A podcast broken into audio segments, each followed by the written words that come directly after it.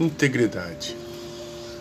Agora, porém, despojai-vos igualmente de tudo isto: ira, indignação, maldade, maledicência, linguagem obscena do vosso falar.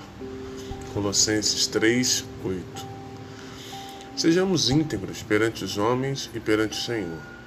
Quem pratica essas coisas a que se refere o versículo não pode ser considerado uma testemunha de Cristo.